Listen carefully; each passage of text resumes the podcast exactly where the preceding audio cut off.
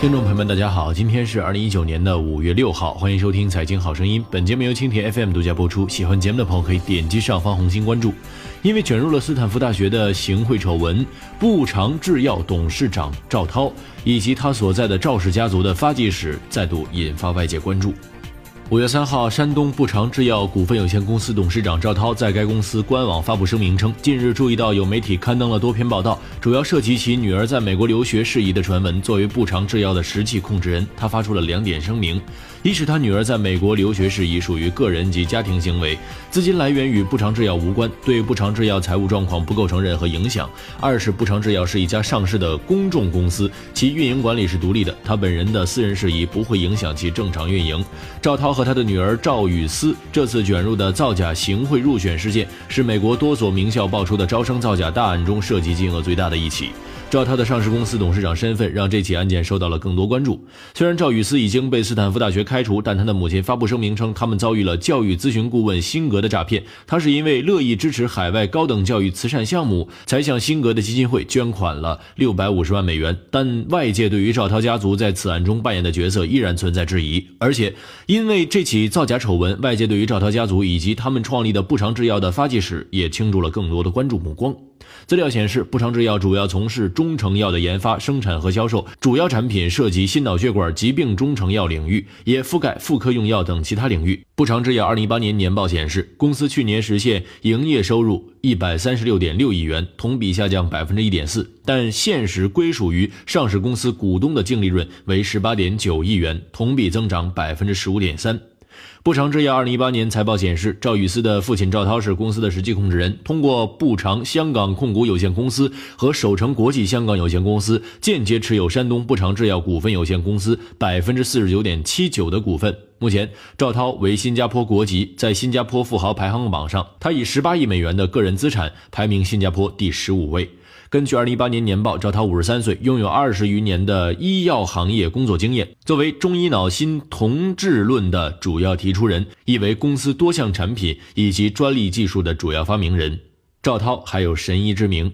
中青网、中国网二零一三年刊载的一篇文章中曾经提及，一九九二年，二十七岁的赵涛和父亲一起去新加坡出席“中医与针灸走向世界国际学术研讨会”。会议主办方安排赵涛针灸治疗的现场表演。三十分钟后，赵涛竟然让瘫痪六年的病人奇迹般的站了起来。此事轰动整个新加坡、南亚众多媒体，送给赵涛“中国神医”的赞誉。新加坡官方邀请他留在新加坡开展心脑血管病康复的研究，并批准他入籍。按上述文章的说法，在新加坡期间，赵涛用自己的高超医术，九十天赚了九十万美金，赚得人生第一桶金，更萌生他想自己创办企业的想法。他这个想法得到了父亲的大力支持。赵涛从新加坡汇了四十万美元给父亲赵步长，让他创办制药公司。一九九三年八月，赵涛回国创业，和父亲一起注册了咸阳步长制药有限公司，外资就是今天的步长集团。为了感激父亲从小对自己的鼓励和支持，公司以父亲的名字命名步长制药。在步长制药，赵步长被树立为一个灵魂人物的形象。虽然这家公司的实际控制人是他儿子赵涛，在步长制药的这个家族企业中啊，主要家族成员几乎都参与了步长制药的创立。除了长子赵涛出任公司董事长之外，赵步长二儿子赵超担任步长制药总裁。赵华任采购副总裁，赵青二零一二年起任公司董事，二零一七年起任公司副董事长。同样是步长制药官网二零一八年刊载的一篇文章提到，赵青一九九三年辞去公务员工作，创立咸阳步长制药有限公司。下海前，从小爱折腾的赵青已经开始利用业余时间卖五零五神功元气袋了，也算是初级创业。赵青开玩笑似的说，一个月能挣八百块钱，是月工资的近五倍。其实不为钱，就是为了证明一下自己，看看能力到底有多大。赵涛的秘书告诉记者，不长制药的规定是各司其职，不能越位。家族成员如果违反规定，要接受同类行为几倍的处罚。赵氏家族的制药生意是从心脑血管药物起步做大的。在不长制药的宣传资料中，赵不长提出了两个医学理论：脑心同治，供血不足乃万病之源。在这种理论支撑下，赵不长又发明了不长制药的拳头产品。脑心通胶囊，并带头攻关，改进丹红注射液的生产工艺，使其产业化。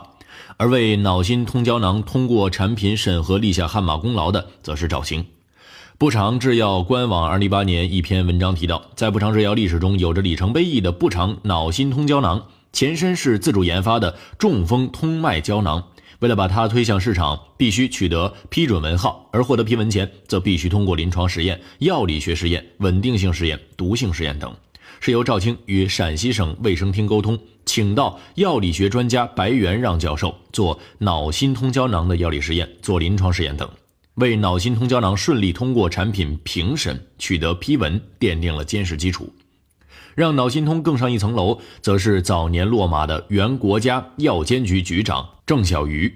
二零零六年，原国家药监局局长郑小瑜落马，牵扯出一系列行贿者。在当时公开的法律文书中提到，二零零二年六月，被告人郑小瑜利用担任国家药监局局长职务上的便利，为咸阳不长制药有限公司申报的脑心通胶囊从地方批准升为国家标准提供帮助，并在其办公室内收受该公司负责人给予的一万美元，折合人民币八点二七七万元。前述不长制药官方文章提及，脑心通支撑着公司顺利度过了初创期，在其后的发展历程中，脑心通胶囊成为公司的明星产品，收获了上百亿的销售额。二零一八年，不长制药心脑血管产品的营业收入高达一百一十亿元，占到公司总营业收入的百分之八十，其中脑心通胶囊、稳心颗粒、丹红注射液和谷红注射液四个知名独家专利品种，二零一八年的合计收入达九十一点四三亿元。而不长制药发展壮大至今，一个重要因素是其庞大的销售投入。证券日报早前的一篇报道提及，不长制药创办之初，公司的月回款仅有八万元。一九九四年时，不长制药开始着手打局部广告，当时赵涛亲自到哈尔滨坐镇一个月，花了两百万元的广告费。之后，企业的月回款达到了两百万元。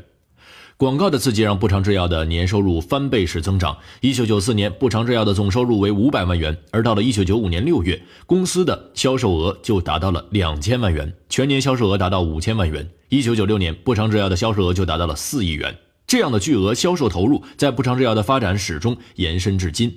年报信息显示，二零一八年不长制药的销售费用发生额为八十点三亿元，占营业收入的比例高达百分之五十八点八一，远超同行。而且，这八十亿元销售费用中，市场、学术推广费以及咨询费占比百分之九十三点一五，金额高达七十四点八五亿元。不长制药的年报中没有披露这些市场、学术推广费以及咨询费的具体流向。值得一提的是，有公开报道显示，自2015年，步长制药关联公司卷入了多起行贿案。2016年，上杭县西口镇卫生院药房负责人黄某、上杭县碾田镇卫生院院长温某、上杭县茶地乡卫生院院长陈某，因收受不长制药业务员的药品回扣，被判受贿罪。与巨大销售投入相对的是，不长制药2018年年报中披露的研发费用是4.8亿元，占营业收入的比例仅为百分之三点五。好了，今天就说到这儿，下期节目再会。